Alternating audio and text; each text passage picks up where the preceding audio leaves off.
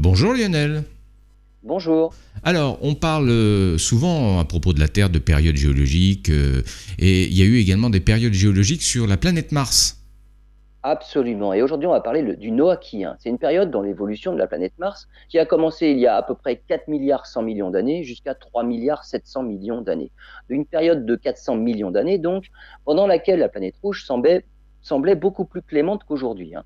L'atmosphère était riche en dioxyde de carbone et en molécules d'hydrogène. La température était plus élevée qu'aujourd'hui et l'eau liquide abondante en surface.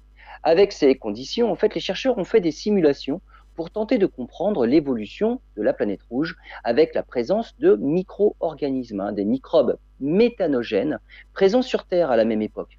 Et ces micro-organismes consomment le dioxyde de carbone et l'hydrogène et produisent du méthane comme déchet. Alors sur la planète Mars, les simulations montrent qu'un refroidissement important aurait transformé la planète rouge en véritable boule de glace. La congélation de la croûte aurait donc poussé les microbes à descendre en profondeur dans le sol martien et la vie en surface aurait été rendue carrément impossible. Les simulations permettent d'évaluer le degré d'habitabilité d'une planète, mais aussi de guider finalement les missions futures en leur indiquant les régions les plus intéressantes où aller explorer en priorité.